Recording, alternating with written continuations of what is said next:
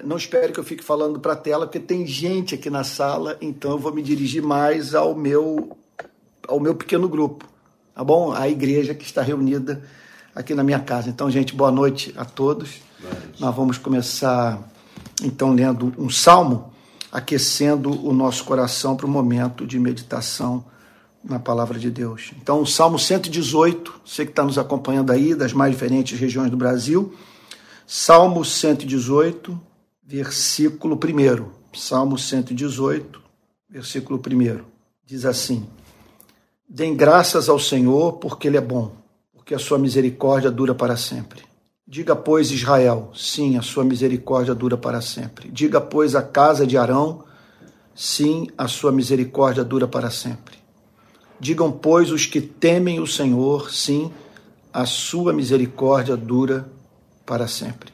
Na angústia, invoquei o Senhor, e o Senhor me ouviu e me pôs a salvo.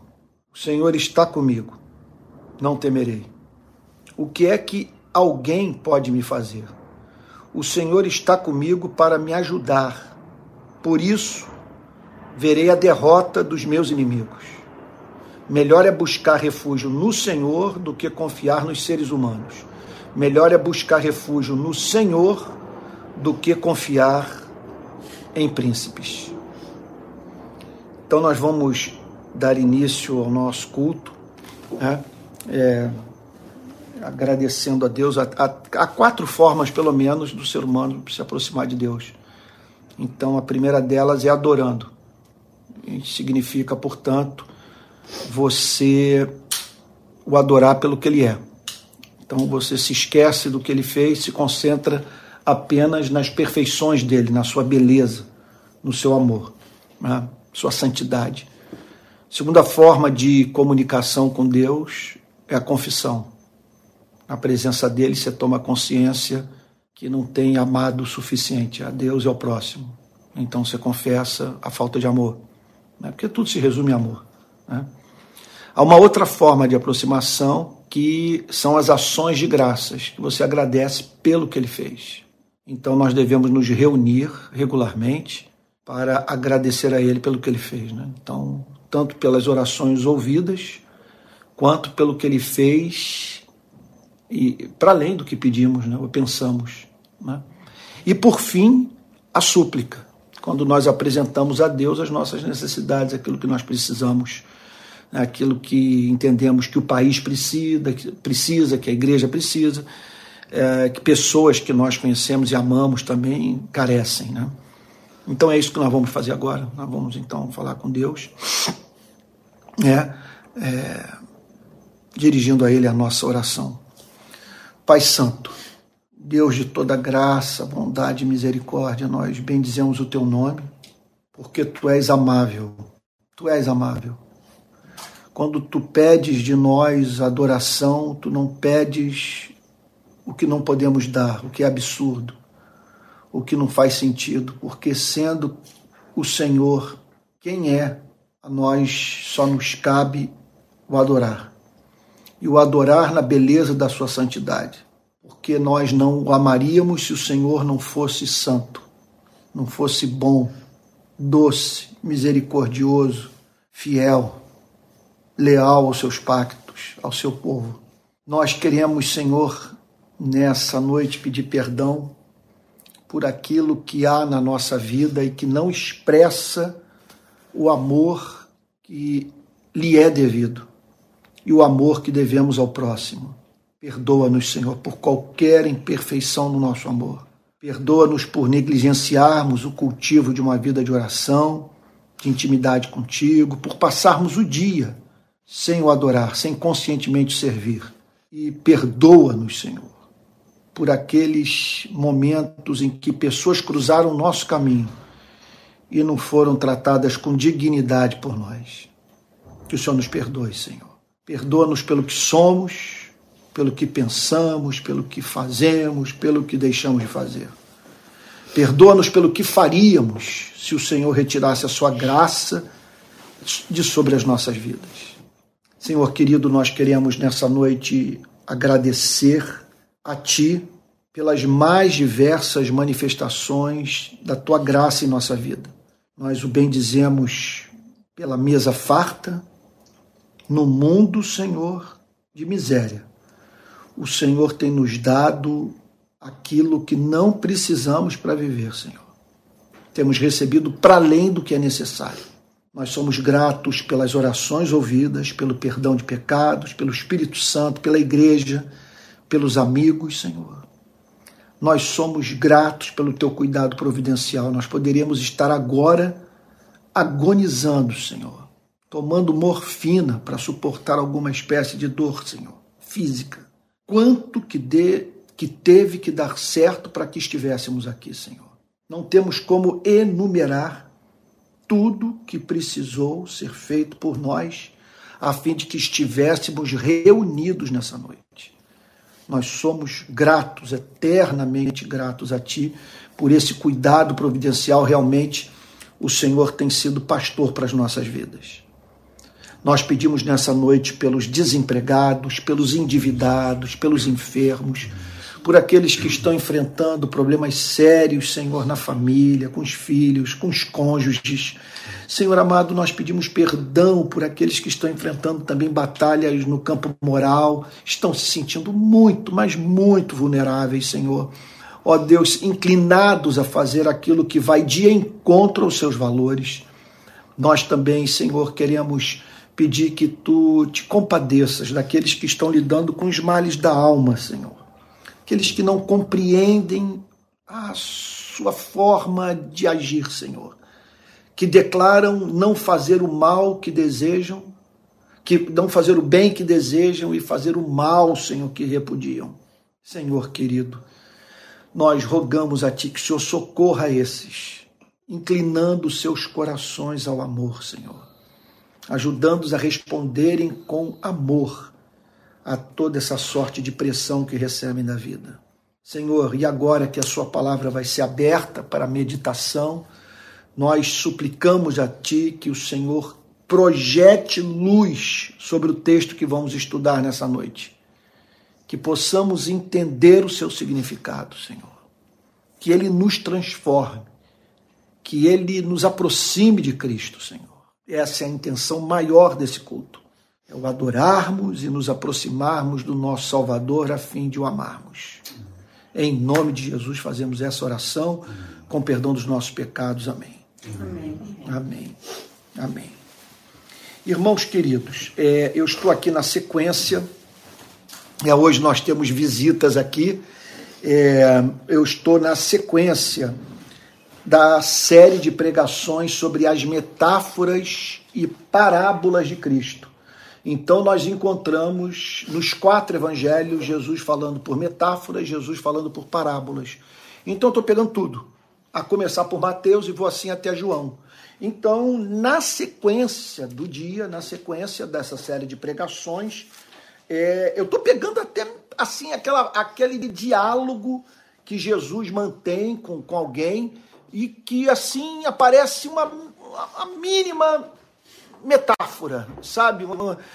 Então ali eu estou pegando aquilo e, e, levando em consideração, tá bom? E, e, e entendendo que é meu dever tratar de passagem como essa. Até mesmo, então, passagem que não é assim amplamente metafórica, né? Ou totalmente metafórica. Então, a metáfora de hoje é, é essa que se encontra aqui, olha. Mateus capítulo 8, versículo 18. Então, lembrados que na semana passada, no domingo passado, nós tratamos da metáfora dos dois fundamentos, o encerramento do Sermão da Montanha. Aí, se você for passar os, o, olho no texto de Mateus, você vai ver que no capítulo 8 não aparece metáfora, exceto, exceto quando nós chegamos aqui, no capítulo, no verso 18 do capítulo 8. Né? Então, todo mundo achou? Todo Sim. mundo achou aí? Mateus capítulo 8, verso 18. Olha, eu quero também fazer o registro aqui, que parece que Deus deu muita graça hoje de manhã, quando nós falamos daquele texto, ai de ti Corazim, ai de ti Betsaida, porque se em Tiro e Sidon se tivessem realizado os milagres que entre vós se realizaram, muito teriam se arrependido. Muita gente, quer dizer, muita gente, pessoas estão manifestando, terem sido muito tocadas pela mensagem de hoje de manhã. Então, recomendo aqueles que só participam do culto da noite e os irmãos que estão aqui em casa que, se for possível, se tiverem tempo, deem uma olhadinha na mensagem de hoje de manhã, em que eu tratei do tema o conceito de responsabilidade aumentada. Porque quando Jesus diz: se esses milagres tivessem sido operados entre vocês, entre, entre eles eles teriam se convertido. E vocês receberam luz, muita luz, e não fizeram caso dessa luz. Enquanto que outros, no lugar de vocês, teriam tirado proveito da minha pregação. Então isso é muito sério, muito sério, porque segue o princípio do a quem muito foi dado, muito lhe será cobrado. Então nós vamos aqui para um outro texto. Né? Então diz assim: Vendo Jesus, muita gente ao seu redor, ordenou que, que passassem para outra margem. Então Jesus está de um lado do mar da Galileia e toma a decisão de cruzar o mar, de ir para uma outra margem. Né? Então, e isso num contexto em que ele está cercado de gente, com pessoas o procurando, vamos frisar isso, pelos mais diferentes motivos. Pessoas podem se aproximar de Cristo pelos mais diferentes motivos. Por exemplo, época de eleição, todo mundo se converte, todo mundo crê em Deus, todo mundo professa fé em Jesus, sabe? Então, então você vê pessoas até indo para culto, frequentando culto, gente que nunca participou uh, de culto ou que, ou que participa porque vê no envolvimento com, com os evangélicos ou com, com a religião oportunidade política. Então você tem isso. Sabe? Tem pessoas que se envolvem, se aproximam de Cristo para viabilizarem seus negócios. Tem pessoas também que se aproximam da igreja de Cristo para manter os filhos afastados das drogas. Ou então, para algumas pessoas, a moral evangélica é muito interessante. Por exemplo, uma mulher que tem temor de perder o marido, o marido tem temor de perder a mulher, então é muito interessante você estar num ambiente que fomenta a, a, estabilidade do casamento, né? que, que isso é ensinado. Então, muita gente se aproxima por conta desses ganhos periféricos, sabe? mas não pelo principal motivo. Né? Então, Jesus, vendo muita gente ao seu redor, ordenou que passassem para outra margem. É esse tipo de orientação de Cristo, ela existe e é uma das que nós precisamos aprender a conhecer.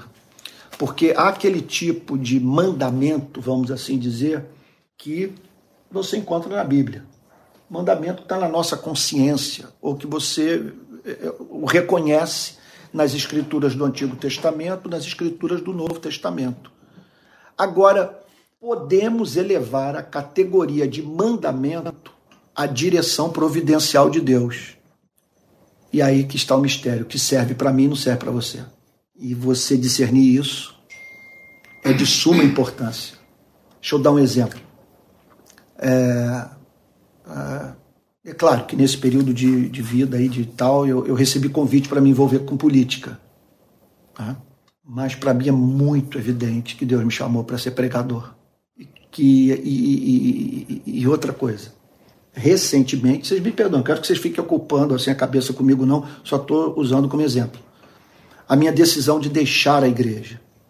Eu não estava conseguindo fazer as coisas bem dentro da igreja para que eu fosse um bom pastor numa igreja local, eu teria que largar o Rio de Paz. Eu teria que largar a militância, eu teria que largar as coisas que eu faço do lado de fora. Para mim, esse mandamento, atravessar a margem, um monte de gente, Jesus não pediu isso de todo mundo naquele dia.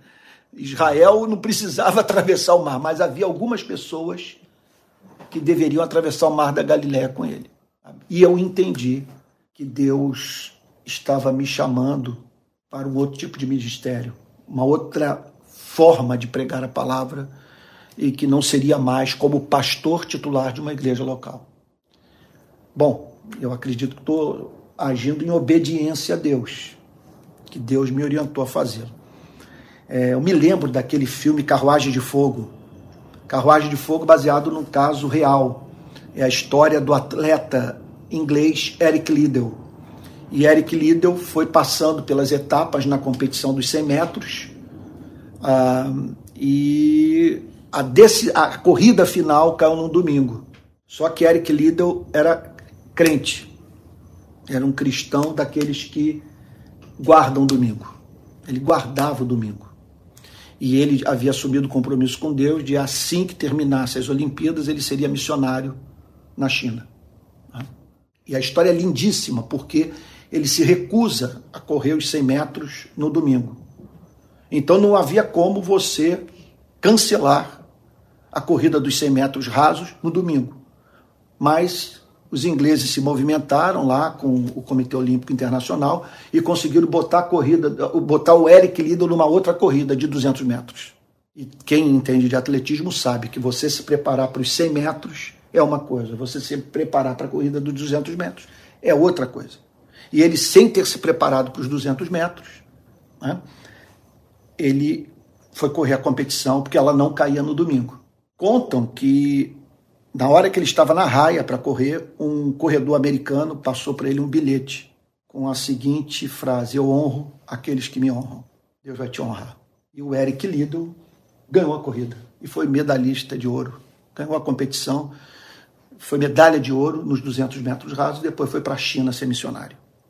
Mas antes disso, ele sofreu muita pressão da irmã. O filme retrata isso e dizendo para ele que ele deveria abrir mão da Olimpíada imediatamente para o campo missionário. Ele dá uma resposta que é um negócio extraordinário. Ele diz o seguinte: eu tenho que me controlar aqui para não emocionar, que a história sempre emociona. Ele diz o seguinte: eu sinto que Deus se alegra quando me vê correndo. Ele entendia que Deus o havia chamado para correr e para o glorificar na pista. E foi o que ele fez. Entrou para a história. Né?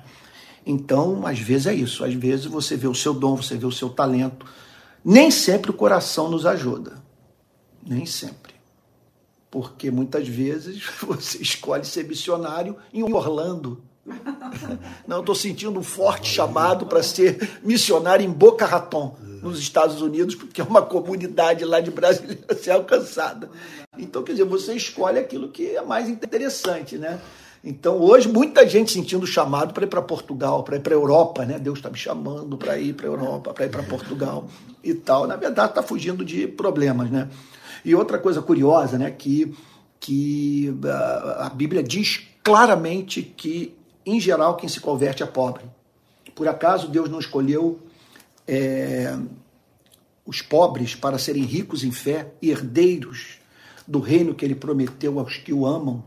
Então Deus escolheu. Em geral, quem se converte é pobre, mas muita gente não quer saber de evangelizar o sertão, favela, né? não quer nada disso. O sujeito quer ir para os bairros de classe média, né? E tal. Então, muitas vezes. Mas aqui, mas acontece isso, de você discernir que Jesus quer que você atravesse o mar da Galileia, sabe?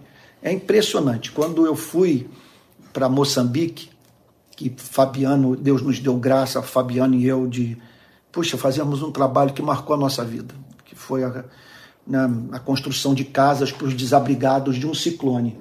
Quando eu botei o pé em Maputo, eu cheguei em Maputo numa segunda-feira. Eu teria que falar no Congresso de Teologia no sábado. E eu seria o único preletor. E durante a semana eu visitaria várias igrejas. Eu falei, gente, cancela tudo.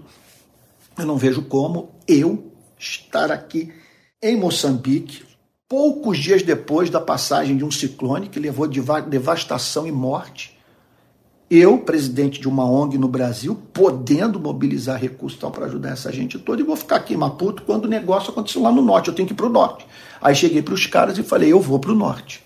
Vocês me perdoem, mas eu tenho que ir para o norte. Aí o, o cara que organizou o negócio falou: não, eu vou com você. E fomos e tal. E aí aquela história toda. Quando eu cheguei na favela, né, apareceu uma mocinha com um bebê no colo e tal, e ali aquele, aquele cenário de devastação, de miséria, um negócio horrível, na beira do, daquele, do, do, do, do Oceano Índico.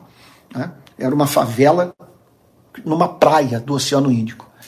E, tal. e aí apareceu a moça, e aí ela com uma criança no colo, e eu falei, o que você gostaria que fosse feito pela sua comunidade? Pensando que ela daria uma resposta política. Ela falou que o evangelho de Jesus Cristo fosse pregado aqui, que a graça de Deus alcançasse. É uma resposta assim, bem cristã.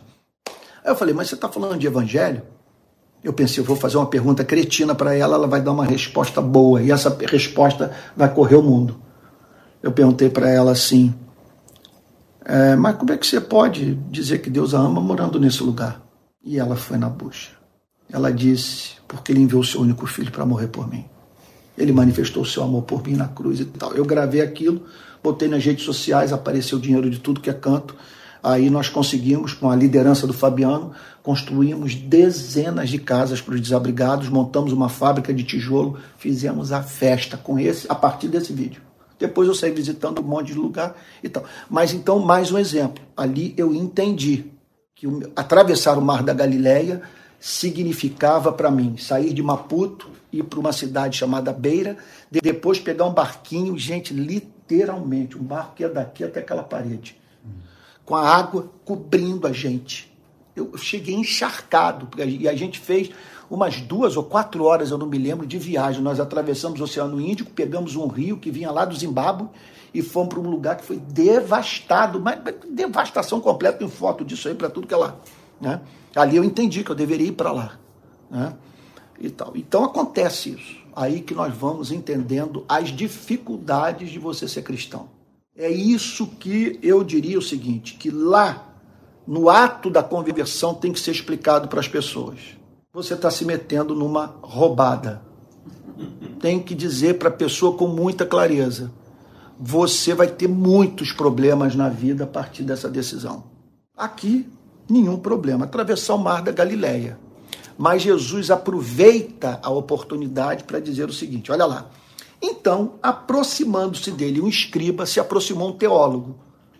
O que que o escriba fazia?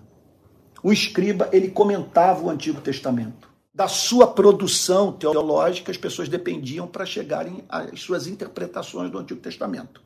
Né? Então, aproximando, aproximando-se dele, o equivalente de um professor de escola dominical, de um teólogo, até mesmo de um pastor, nós poderíamos dizer. Aproximando-se dele, um escriba disse a Jesus: Mestre, vou segui-lo para onde quer que o Senhor for. Não há nada mais. Eu diria que isso aqui é a síntese de tudo que nós temos que dizer para Cristo. Você ouviu a mensagem, essa é a resposta que você tem que dar. Eu seguirei para onde quer que o Senhor for. O que levou esse escriba a dizer isso a Bíblia não revela. Qual foi o seu sentimento, qual foi a sua motivação. Uma coisa é certa, Jesus fala o seguinte: vamos atravessar o mar da Galileia. E o escriba diz o seguinte: eu vou contigo. Esse mandamento aí, né, é, eu entendo que esse, esse mandamento temporal, circunstancial, que não diz respeito à vida de todos, apenas à vida de alguns, eu vou tomar para mim. Eu vou atravessar o rio e não apenas, eu vou atravessar o lago, o mar, e não apenas isso. Eu seguirei para onde quer que o Senhor for. Aí que aí que está o problema. É nisso aí que está a toda a dificuldade do cristianismo. É você seguir uma pessoa tão complexa. Esses dias um, um líder aí da igreja presbiteriana tomando conhecimento de algumas controvérsias envolvendo meu ministério, ele disse: Antônio, você sabe que você é uma pessoa controversa. Eu, eu acho que está certo. Né? Então, é, mas Jesus é. Andar com Ele é, de certa forma, você passar a viver num mundo de incerteza. Porque veja só, quando você diz Olha só, eu vou segui-lo para onde quer que o Senhor for. A primeira pergunta que você tem que responder é a seguinte: quem é esse que eu vou seguir? O que, que ele se propõe fazer nesse planeta? Qual a resposta que vocês dariam? Quem é ele? O que há de complicado nele que torna tudo difícil quando a gente toma a decisão que esse escriba tomou? Eu seguirei para onde quer que o Senhor for eu seguirei para onde quer que o Senhor for. Você pode dizer isso para muita gente, mas dizer isso para Cristo. Eu seguirei para onde quer que o Senhor for. não vou tirar os olhos do Senhor. E para onde o Senhor for, eu vou.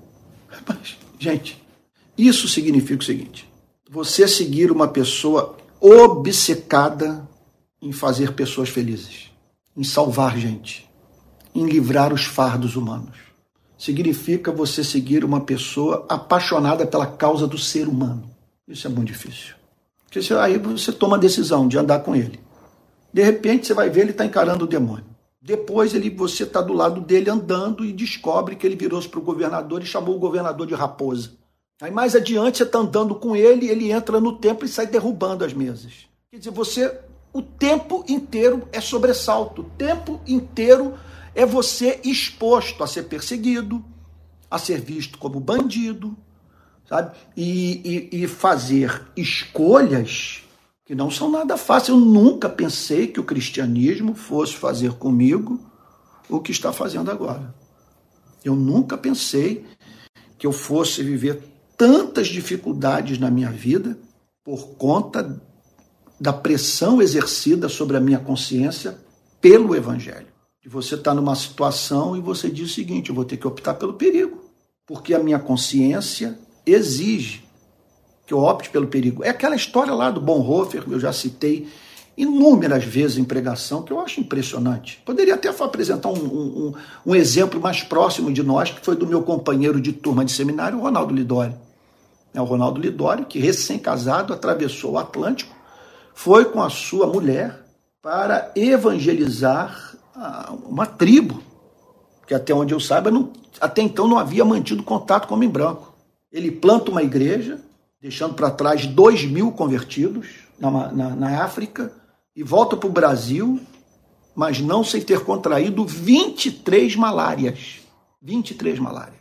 Aí você pega o Dietrich Bonhoeffer. Em 1942, ele está nos Estados Unidos com um convite para lecionar em universidade americana.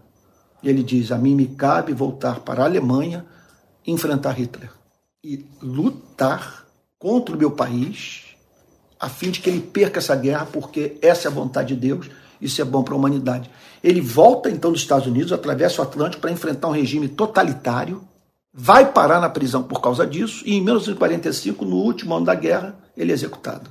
Então, observe o que Jesus responde para esse escriba, que seria, que eu diria o seguinte, ele seria aceito, batizado em qualquer igreja o seu nome imediatamente seria registrado no rol de membros da igreja após essa declaração. Eu acho que se nós ouvíssemos esse testemunho assim, nós todos seríamos levados às lágrimas de ver uma pessoa fazer uma declaração tão comovente: Mestre, vou segui-lo para onde quer que o Senhor for. Aí Mateus escreve: Mas Jesus lhe respondeu. Jesus ouve a declaração e dá uma resposta para ele.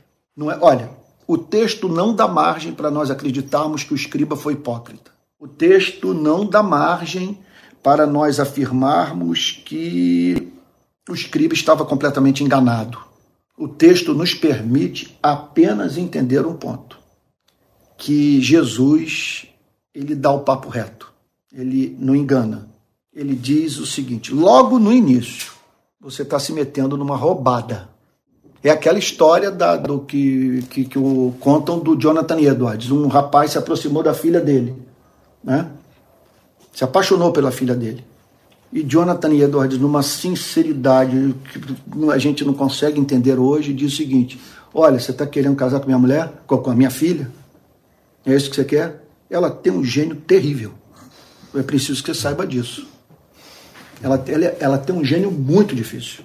Ele disse: mas com a graça de Deus eu conseguirei me relacionar com ela. Ao que Jonathan Edwards respondeu: saiba de uma coisa, nem sempre onde a graça é capaz de habitar, o homem é capaz de habitar. Então a graça é capaz de suportá-la, mas não sei se você vai ter essa graça, sabe? Você vai ter para lidar com ela. Então era uma missão difícil. Jonathan Edwards disse para o rapaz. Então o rapaz estaria se envolvido com uma moça strong will, né? de, de vontade né? forte, personalidade forte. Então, Jesus lhe respondeu. Jesus não critica, Jesus não condena, Jesus só o chama para prestar atenção no que ele está falando. Hoje, gente, depois da crise de 2018, olha, eu vou dizer, a próxima vez que eu estiver num congresso de teologia eu vi, e eu vir pastores de mãos dadas cantando, hein, Alex? E na força do Espírito Santo, nós proclamamos aqui que pagaremos o preço de sermos um só coração no Senhor. E por mais que as trevas militem e nos queiram derrotar com os nossos olhos em Cristo, unidos iremos andar. Unidos. Isso é hipocrisia pura. Hoje nós não estamos vivendo isso. A gente não sabia o que estava cantando. Simplesmente veio o Bolsonaro, bateu na cara de todo mundo e falou: vocês não sabem o que vocês estão falando. Vocês não têm ideia. Sabe? Então esse rapaz virou-se para Cristo e disse: Eu o seguirei para onde quer que o. Para onde quer que o Senhor foi. Para onde ele foi? Depois desse diálogo. Gente, ele é encontrado no Getsemane, transpirando literalmente gotas de sangue, tamanha agonia. Ele leva uma surra da guarda do, do templo, ele passa por uma sessão de tortura, depois ele é entregue pelos judeus aos romanos, é condenado pela população com a anuência de Pilatos. Pilatos não queria matá-lo, mas era covarde. E em seguida ele passa por uma outra sessão de, de tortura nas mãos da guarda pretoriana. Esses dias estava um debate aí na internet se ele teria sofrido abuso sexual ou não. Gente, ninguém pode dizer que aconteceu isso, mas um homem nu diante de um batalhão. Imagine o que, que aconteceu ali. Nu diante de um batalhão. Sabe? Foi, eles despiram Jesus. E aí aquela coroa de espinho. Então, quer dizer, você imagine, depois dessa declaração desse homem, a coisa chegou num ponto que ninguém ficou do lado de Cristo ele termina a vida sozinho. Todos vão embora. Por isso que Jesus diz o seguinte: as raposas têm suas tocas. Pense numa raposa. Ela tem o, o, seu lugar de refúgio, de aconchego, de proteção. E as aves dos céus têm seus ninhos. Isso é do DNA da raposa e das aves do céu. O DNA das raposas as leva para a toca o DNA das aves do, do, das aves do céu as leva para a construção de ninhos. O que Jesus está dizendo é o seguinte: bom, isso é muito grave, meu Deus do céu. Hoje eu com 60 anos, é brincadeira. Quando eu me lembro dos 20 anos, a gente cantando aquelas coisas, não importa onde for, seguirei meu Senhor, sobre terra ou mar, onde Deus mandar, irei. Não olhe as circunstâncias, olhe o seu amor a gente não tem ideia do que canta. Não tem a mínima ideia do que fala nos nossos cultos. O que Jesus está dizendo é o seguinte: bom, é lindo o que você falou, mas você precisa saber que você também tem um DNA. E a sua cabeça funciona igual a da raposa e das aves. Coisa que você mais quer proteção. Coisa que você mais deseja é estar no controle da situação. Você não quer correr risco risco de morte. Você funciona igual às raposas, igual às aves do céu. Eu, por exemplo, como olhando para esse texto, eu digo o seguinte: nada para mim é mais penoso do que mexer no meu programa, do que interrupção no, no meu planejamento, do que ser, ser interrompido numa atividade é para mim uma tortura chinesa. E essas viagens que eu faço, que me impedem de viver o meu cotidiano, meu dia a dia, aquela vidinha regrada, horário para acordar. Eu todo dia, sou que não um velhinho mesmo. Acordo de manhã, 5 da manhã, faço meu café, como banana com aveia e tal, ouço música, aí vou orar, vou ler a Bíblia, vou estudar, vou preparar o dia, blá, blá, blá, blá, blá. eu adoro isso. Mas quando você viaja, e muitas vezes você tem que romper com esse estilo de vida por conta de uma pressão exercida sobre sua consciência pelo Evangelho. Então Jesus olha para aquele homem e diz o seguinte: olha, observe as raposas, elas têm suas tocas, observem as aves do céu, elas têm seus ninhos. Agora, o filho do homem, o filho do homem, o Messias, aquele que veio para salvar, esse que você está dizendo que quer seguir e que o acompanhará para onde ele for, ele não tem onde reclinar a cabeça. Significa o seguinte: ele não tem endereço fixo. Porque o que é fixo na minha vida é a obsessão de fazer a vontade do Pai. E isso faz com que muitas vezes eu não encontre toca nem ninho. E essa foi uma coisa que, levada de modo tão radical a sério por Cristo, que ele é morto por conta disso. E aqui, nesse sentido, ele está dizendo para nós, para você que está em casa, para nós que estamos aqui, né? Daqui a pouco eu vou mostrar a beleza da reunião dessa noite aqui no Rio, aqui em Niterói, sabe? Ele está dizendo, o que ele está dizendo é o seguinte: calcule o preço, avalie a decisão que você está tomando, porque seria patético você fazer uma aliança como essa e, e quando se deparar com a cena de Cristo caminhando para o Getsemane, tomando decisões que o expuseram ao risco de morte, você simplesmente dizer eu vou, quer dizer, nesse discipulado até um certo ponto. É. Mas desse ponto em diante, não conte comigo. É, o, que ele tá, o que ele está dizendo, então, vamos lá, vamos tentar juntar tudo? Vamos tentar que me ajudem aí. Meu sermãozinho aqui está na minha cabeça agora, estou pensando nos pontos. Né? O que, que significa dizer as raposas têm suas tocas, as aves do céu os seus ninhos, mas o filho do homem não tem onde reclinar a cabeça? Primeiro, ele está dizendo o seguinte: é uma tarefa complexa segui-lo. Em que consiste a complexidade? Complexidade, isso é muito fácil de entender. Consiste no seguinte fato: você tem contato com ele e aprende algumas verdades. Essas verdades entram na sua cabeça, valores, os quais você passa a acreditar. E chega um momento da sua vida que aquele valor vai exigir que você corra risco de morte, que você abra mão de um bem, de um conforto, que você tome decisões humilhantes, decisões estressantes, decisões que vão sobrecarregar a você e sua família. Para mim isso é muito claro. Quando eu me converti, eu não tinha ideia do que a antropologia bíblica ia fazer comigo. Eu vou dizer só antropologia, poderia falar sobre muitas outras coisas. O conceito bíblico sobre o homem. Ora, você descobre na Bíblia como foi feita mais semelhança de Deus. Aí você toma consciência que na sua cidade, na sua cidade, crianças são mortas por bala perdida em uma operação policial. Aí você pega um caso, conforme nós pegamos o complexo do Alemão, os bandidos descendo, a polícia entra em confronto, ao mesmo tempo que os bandidos desciam, uma família da comunidade descia o morro com um filho no carrinho de dois anos de idade. Na troca de tiro, um tiro de fuzil atinge a cabeça do menino de dois anos. A avó vê a cena, pega a massa encefálica da criança, coloca de volta na cabeça, dizendo, e foi isso que ela contou para nós, que com aquela atitude ela poderia ajudar o médico a salvar a vida do seu neto. Aí fica essa pergunta: o que que seu cristianismo vai pedir de você se você mora nessa cidade? Se você tem relacionamentos, se você conhece pessoas poderosas, se você tem capacidade de articulação, se você consegue mobilizar pessoas, mobilizar a imprensa, não tem saída. Não tem saída. Sabe? E eu poderia multiplicar os exemplos. A cena, para mim, por exemplo, das mais cruéis, mas mais difíceis, foi quando a Polícia Militar pediu para que nós fizéssemos uma manifestação pela Polícia Militar. Nós nos reunimos no Jacarezinho e dissemos o seguinte: olha, a polícia está pedindo, os nossos policiais estão morrendo, e se nós fazemos isso pelo morador, devemos fazer pelo policial. Só que nós trabalhamos aqui na favela.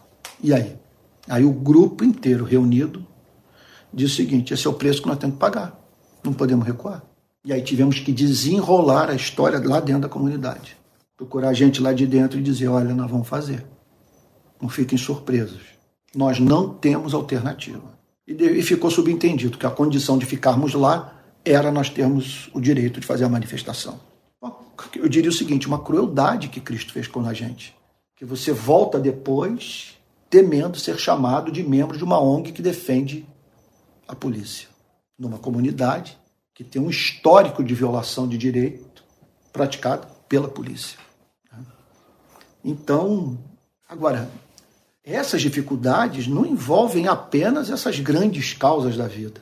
Envolve você buscar reconciliação com uma pessoa insuportável. É outro problema. De você pedir perdão à pessoa e quase que, que levando-a a crer que ela está certa na maldade que ela praticou contra a sua vida, mas o cristianismo pede que você se dirija a ela. Que você tenha um comportamento que faz com que pessoas se sintem livres para abusar da sua bondade. De você lidar com pessoas que pensam que você é ingênuo, que você não vê a maldade que está sendo feita contra a sua vida. Você simplesmente se recusa, muitas vezes, a deixar claro o que está acontecendo. Muitas vezes, isso pelos mais diferentes motivos. Às vezes a pessoa não tem a mínima estrutura de ouvir o que você tem para falar. Sabe? Às vezes você sabe que se você falar, as circunstâncias indicam isso, que se você falar alguma coisa, tudo vai se tornar pior. Sabe? A pessoa pensa, a pessoa o vê caminhando a segunda milha, largando a capa, sofrendo dano e pensa que você é um banana. Quando na verdade você não é um banana, você teme a Deus. Você teme a Deus. E muitas vezes é isso. O gesto heróico simplesmente não é você ir para o jacarezinho, ou sei lá, ou ir para enfrentar Hitler. O gesto heróico é antes de você ir para a igreja se reconciliar com sua mulher, com seu filho, com seu marido.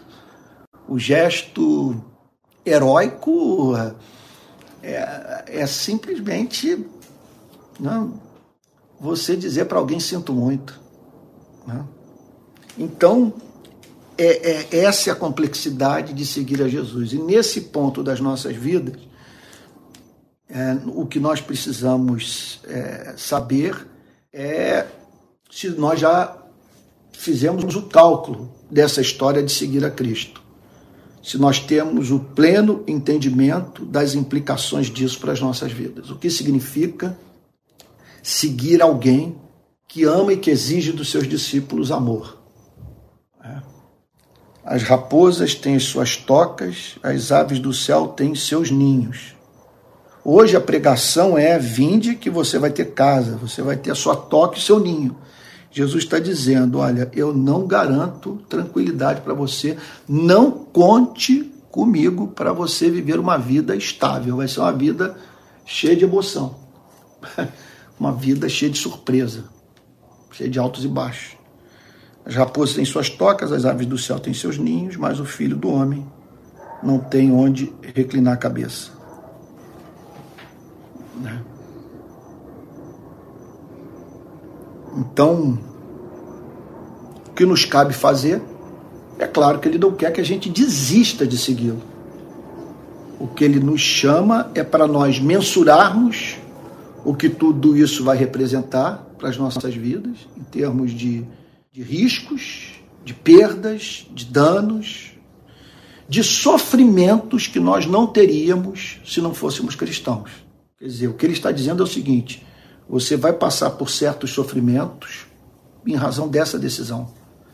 Quer dizer, você estaria preservado de muita dor na sua vida se não fosse cristão.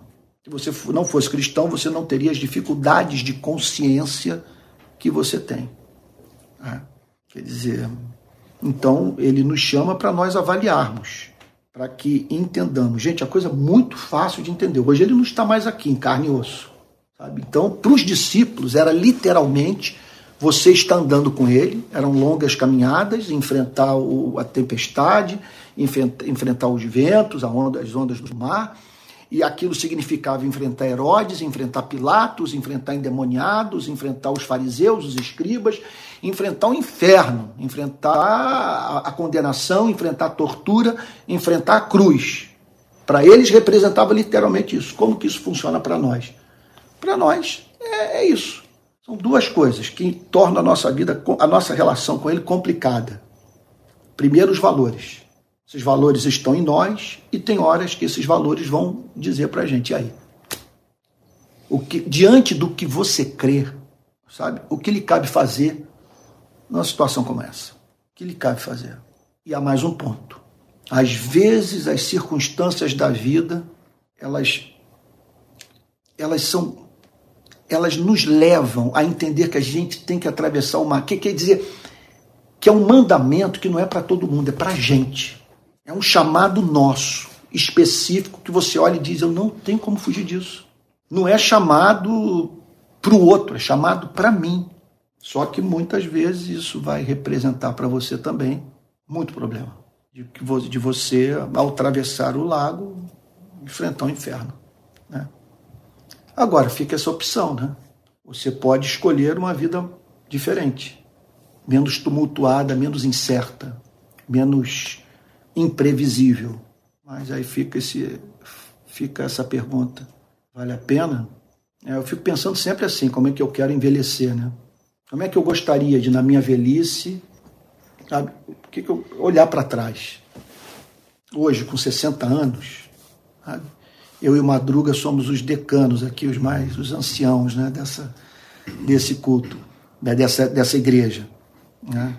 Eu posso dizer que nada me trouxe e me traz hoje mais alegria do que a lembrança das vezes que eu me senti usado. Tem restaurante que eu comi que eu nem me lembro, não me lembro nem do prato. Tem cidade que eu visitei que eu não me lembro. Eu estive na Alemanha há pouco tempo, numa cidade, eu não me lembro da cidade. Eu não sei dizer até hoje que cidade foi aquela, eu dormi na cidade. Sabe? Tem, tem viagens que eu fiz porque eu não foto, na época eu não fotografava, não me recordo de nada. Simplesmente eu, eu, eu, a coisa apaga da minha cabeça completamente. E uma série de outros prazeres mais que eu tive na vida. Alguns foram legais, outros caíram no esquecimento, mas as declarações de, de amor, as expressões de gratidão. Sabe? Tem uma história que eu não devia contar para vocês, é que eu termino. Era final dos anos 80, início dos anos 90. Então, eu estava na Betânia, e você ali tem a Betânia, tem aquele negócio de ônibus, e tem aquela área que antigamente era um terreno baldio, que hoje serve de pista para você ir para São Francisco, para Icaraí, quando vem aqui de cima. Então, estão com a imagem na cabeça. Aquilo ali era um terreno baldio. Eu saí da Betânia, embiquei o carro ali e vi uma discussão assim braba entre um, um passageiro e um taxista. Há um ponto da história que eu não sei porque a minha memória não me ajuda mais. Eu não sei se o taxista estava armado, o que eu sei é que o taxista estava furioso e queria acabar com a vida do sujeito, que o sujeito não conseguiu pagar a corrida. Ali na favela, no sopé do morro. Né?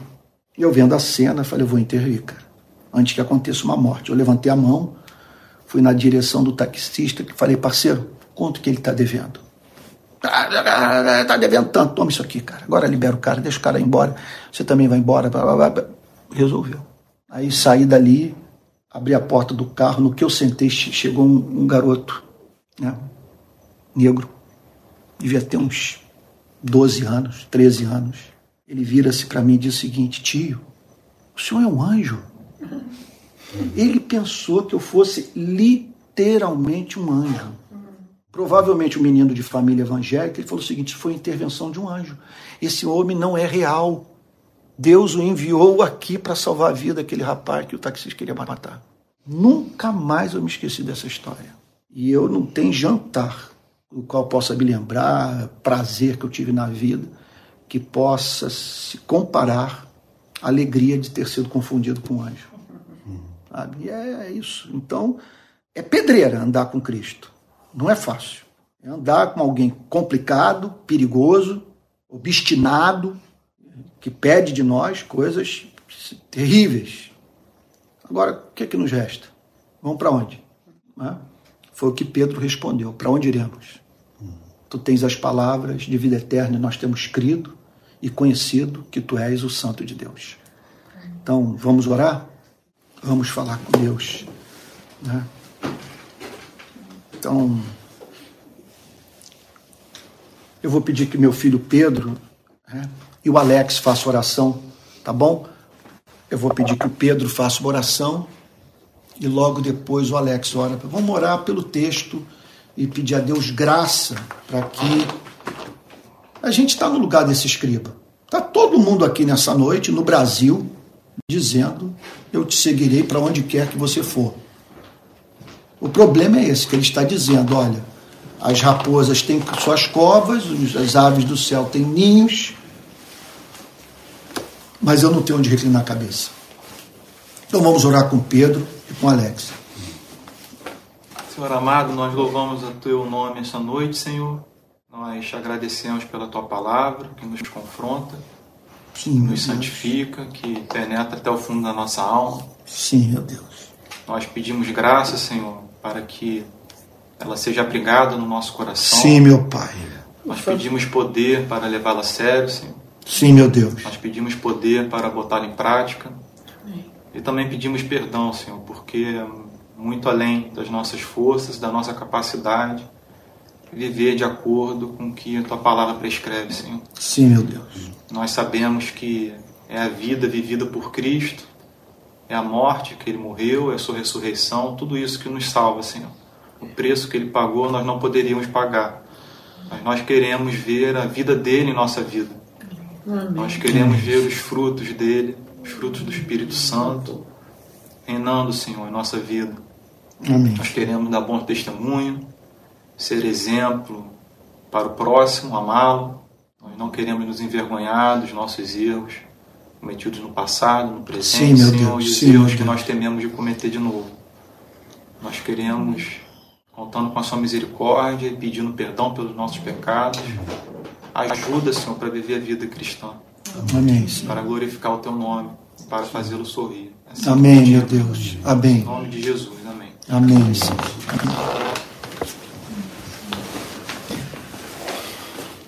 Pai querido, amigo, que palavra importante, difícil de ouvir.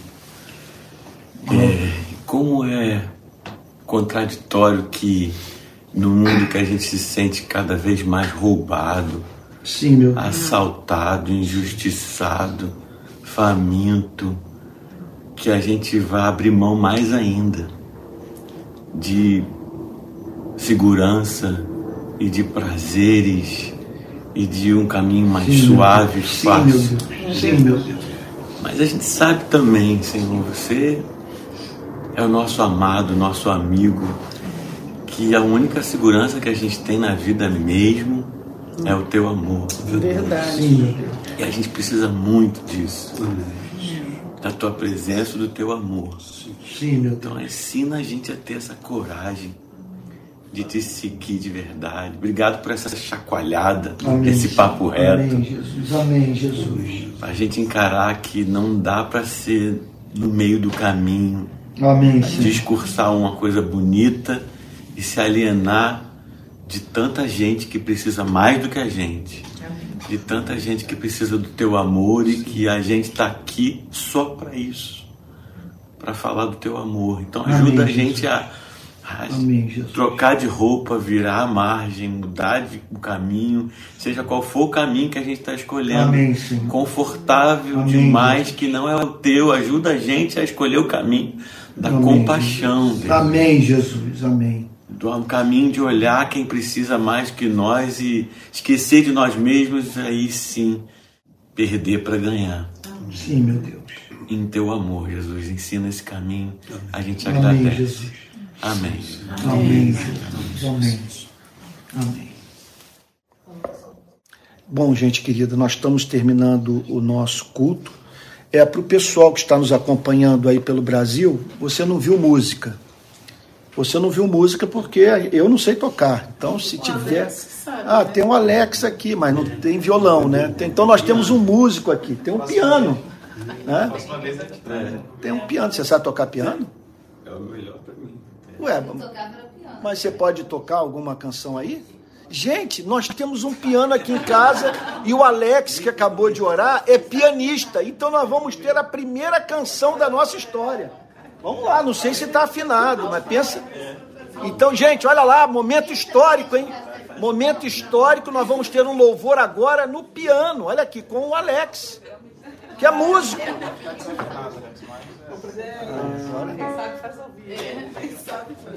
Dá, dá, tá dando, tá pegando, tá bem quadrado. Vamos lá, gente.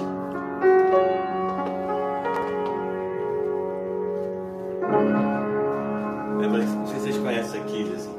Não existe nada melhor ser amigo de Deus. Caminhar seguro na luz, desfrutar do seu amor, ter a paz no coração. grandeza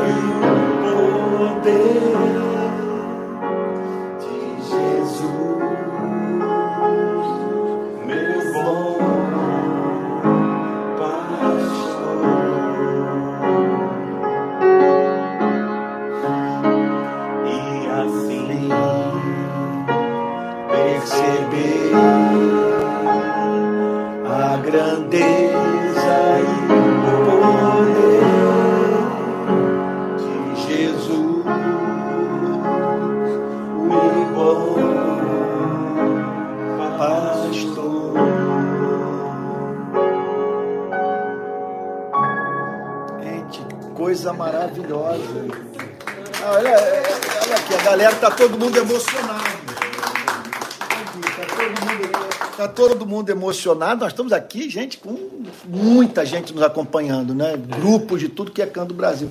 Então, não sei. Você sabe aquele que diz assim, divino companheiro no caminho? Você sabe tocar isso? Eu não sei a letra, né? É, não sei a letra, né? É, é, é, que eu canto essa música todo dia na minha devocional. É. Divino companheiro no caminho, tua presença sinto logo ao transitar. É, Vindo dissipaste toda a sombra, já tenho luz, a luz bendita do amor. Fica, Senhor, já se, já se faz tarde. Tens meu coração para pousar. Faz em mim jornada. Aqui está todo mundo lindo demais, muito emocionante. Que maravilha. A galera toda do país inteiro está aqui. Todo mundo emocionado. Que legal. É muito legal, porque hoje é um dia histórico. Olha lá, o pessoal escrevendo emoção. Ah, temos que. Pessoal, vamos cantar mais uma? Então vamos lá. O Alex vai puxar uma aí. Não precisa, porque eu acho que ninguém aqui conhece Divino Companheiro, né? Hã? Conhece? Eu não vou enxergar mesmo, então. Ele não vai. Não, então pega outra, pega uma que você saiba bem. É, ó, eu acho que ele vai nessa. Divino companheiro no caminho, tua presença sinto logo ao transitar.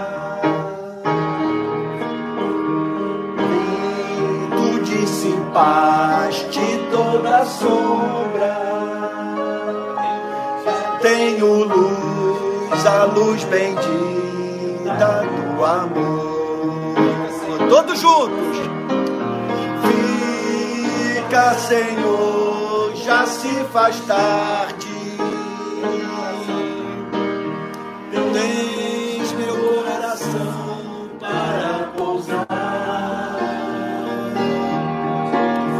Faz em mim morada permanente. Fica, Senhor, fica, Senhor, meu Salvador. A sombra da noite se aproxima. A sombra da noite se aproxima. E nela o tentador vai chegar. E nela o tentador vai chegar. Não, não me deixe só pelo caminho. Não, não me deixe só no caminho. Ajuda-me, ajuda-me até chegar. Ajuda-me até chegar. Agora todo mundo junto. Fica, Senhor, já se faz tarde. Tem meu coração para pousar. Faz em mim morar permanente. Fica, Senhor, senta, Senhor, meu Salvador. Meu Deus. Muito legal, muito legal. Gente, olha só, se o Alex confirmar que vai aparecer aqui nas próximos domingos, eu prometo o seguinte, eu vou mandar afinar esse piano e aí pronto, aí, aí nós vamos ter música a partir de agora e você vai poder se juntar a nós. A galera aí, os presbiterianos que estão, olha aqui, a Diva, é, o PP, o pessoal de, de, de, raiz presbiteriana, porque eu acho que esse hino ele é mais presbiteriano, ele é presbiteriano, ele é, é calvinista da gema, né? Então tá bom. Gente querida, nós estamos chegando ao final do nosso culto. Né? E hoje, então, tivemos completa liturgia, né? Oração, pregação, só não deu para fazer apelo, né? E, e, e, o louvor. Olha só, então quero dizer a todos que nós nos reunimos todo domingo, 10 da manhã e às 18 horas. É, nós, nesse momento, estamos procurando um local na região metropolitana, não vou nem mais dizer centro do Rio. Eu, eu, eu sou um pregador sem templo, né? Então nós estamos em busca de um templo para nos reunirmos no domingo de manhã. para manter a dinâmica do Novo Testamento, que eles oravam de casa em casa e de vez em quando eles iam lá para o templo de Jerusalém. Sabe? Então, nós não temos nada contra templo, nós só não abrimos mão é da reunião nos lares. Tem gente que gosta disso. Assim o cristianismo funcionou durante os primeiros séculos. E eu hoje gosto mais disso do que qualquer outra coisa está aqui. Daqui a pouco, olha, nós vamos fazer um ranguinho, vamos conversar sobre o texto, vamos encomendar uma pizza, vai ter até um vinhozinho aí que você também, que é abstêmio, por favor, não tropece por causa disso. Mas aqui nós somos assim, aqui o testemunho é o seguinte, antes de eu me converter eu não bebia, porque a vida era muito triste. Aí conheci Jesus, hoje eu bebo meu vinhozinho, porque eu conheci a graça de Deus que está em Cristo, né? Então, então, é, eu sugiro isso, que você que está com o seu grupo aí, olha, eu estou multiplicando o número de pessoas que estão assistindo, sabe? Não deixe de ter uma comidinha depois do culto com o pessoal, sabe? Se você está sentindo falta de oração, de leitura da, de, de oração, de música, pode também ficar mais um pouquinho. Outra coisa também, os dons do Espírito. Se vocês estão sentindo que tem dom para compartilhar, tem mistério pentecostal, comunique, os meus irmãos julguem para saber se é de Deus ou não. Tá bom? Então é isso. Olha só, quero dizer que nós precisamos de ofertas. Eu espero que esse seja o meu último domingo que eu vou dar o meu CPF, porque se eu não der meu CPF, eu, eu, eu, a gente não tem como receber o dinheiro que nós estamos usando hoje para fazer uma série de coisas, né? Então fica aí, caso você queira ajudar, lembre-se que nós não temos aqui o dízimo, não é obrigatório. Como também não é obrigatório ninguém ficar conosco, sabe? Se você pegar o grupo, sair, voltar para sua igreja ou for para um outro lugar, eu não vou me sentir traído. Ah, isso aqui fica quem quiser. O que eu quero é lhe dar motivos para você não sair nem amarrado, tá bom? E você falar aqui, eu estou sendo alimentado. Então, é, aí vai aí, 864 759 16749. 864 759 16749. Vai estar tá aí no, no, no, nos comentários depois na, e na descrição do vídeo é, esse número de, de Pix. Também quero estimulá-lo a fazer parte da Escola de Discípulos, nosso curso de teologia, que está aí, você pode se inscrever, o link vai estar à disposição também depois desse culto. Olha só, eu estou fazendo uma mudança na quarta-feira. As pregações de quarta-feira à noite serão gravadas. Sabe por quê? Eu estou tendo dificuldade de manter a palavra. Domingo eu não falhei. Eu não tenho falhado domingo de manhã e domingo à noite. Estou invicto. Agora, na quarta-feira, eu falei umas duas vezes aí, duas ou três vezes, por uma série de motivos. Então, agora eu vou fazer o seguinte: vai ser um evento do instituto que eu estou criando, vai ser um evento gravado, mas para a igreja, para todo mundo, para quem quiser assistir. Mas vai ser quarta-feira, às 19 horas, a mensagem estará disponível para todos, tá bom? Uma mensagem devocional, tá bom? É, outro ponto também.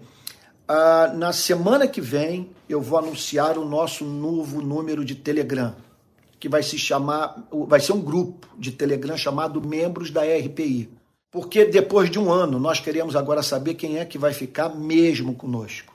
Porque o próximo passo, ah, que vamos começar a dar esse mês, é de identificar os grupos no Brasil e treinar os líderes. Porque nós precisamos ter pessoas que cuidem é uma igreja pequena, mas no Novo Testamento as igrejas pequenas têm quem cuide dos pobres, os diáconos, e quem cuide da saúde espiritual da igreja, que são os presbíteros ou bispos, ou aqui nós vamos chamar de conselheiros. Não importa, o importante é a função. Né? Então, é, semana que vem eu vou dizer. Aliás, eu já vou pedir para que a Thaís e o PP comuniquem o, o nosso novo grupo de Telegram de Telegram. Por que estamos usando o Telegram? Porque o Telegram você pode ter grupo de 200 mil pessoas. 200 mil pessoas. E o, e o WhatsApp, você tem 200, 250 pessoas. Então a gente teve que abrir um monte de grupo de WhatsApp, foi um inferno. Então nós vamos, estamos usando o Telegram, tem nada a ver com teoria conspiratória, Rússia, nada disso não, tá bom? É que ele é, ele é bem prático, tá bom? Então, essa semana você vai receber o novo nome do grupo de WhatsApp, de, ou melhor, de Telegram, e aí nós vamos saber se você quer ficar conosco, porque a partir desse mês nós vamos na direção de organizar a rede de pequenas igrejas no Brasil inteiro, que significa que algumas igrejas da rede terão o nosso selo. Nós vamos reconhecer como ligadas a nós, enquanto que outros podem ficar livres, se reúnem, participam, mas não precisam estar afiliados. Tá bom, gente? Então é isso. Nós vamos encerrar agora, é, orando né? Eu vou pedir para o Fabiano Moura orar, nosso irmão querido aqui. Olha, vocês estão conhecendo, está vindo hoje pela primeira vez, mas é muito, muito querido. É daquelas pessoas assim que, se me chamarem de flamenguista nas redes sociais, ele salta na jugular. Ele não tolera que falem mal de mim. Então, vou pedir para o Fabiano orar e logo depois eu impetrarei a benção apostólica. Senhor, te louvamos, te bendizemos e te agradecemos por essa noite, ó Pai a tua presença manifesta entre nós por intermédio da tua palavra. Sim. Senhor, que essa palavra encontre morada em nossos corações. Amém. Amém. Porque aqui aprendemos, Deus, que o filho do homem não tem descanso e aqueles Sim, que, os, que os seguem também não terão, Sim, porque serão acusados, serão perseguidos, Sim, serão injuriados, serão maltratados por esse mundo que jaz no maligno, Senhor. Sim, meu Deus. Mas nós sabemos, Deus, que o nosso caminho, que é estreito, pedregoso, e cheio de espinhos. Sim, meu Deus. levará a tua presença na Sim, glória. Jesus. Sim, meu Onde ali, Senhor, seremos e viveremos felizes para sempre na tua companhia. Amém, meu Deus. Senhor, Amém. eu te louvo por essa noite. Amém. Eu te clamo, Senhor, em o nome de Jesus, que essa palavra de fato seja viva em nossas vidas. Amém, Jesus. Em o nome de Jesus, com o perdão de nossos pecados. Amém. Amém. Amém. Agora você que está aí na sua casa, tal, você que está lá, o Denis que está lá no Amazonas, Denis Cruz, querido, o PP, meu companheiro, que está aqui na zona norte do Rio, os irmãos, então, pessoal aí da, da do, do, sertão do Nordeste, do sul do país. Meu Deus, que vontade de abraçar todos. Vamos receber a benção apostólica? Que a graça do nosso Senhor e Salvador Jesus Cristo, o amor de Deus o Pai e a comunhão do Espírito Santo sejam com cada um de vocês, desde agora e para todos sempre. Amém. Amém. Amém. Que Deus abençoe e guarde até quarta-feira. Fique com Jesus.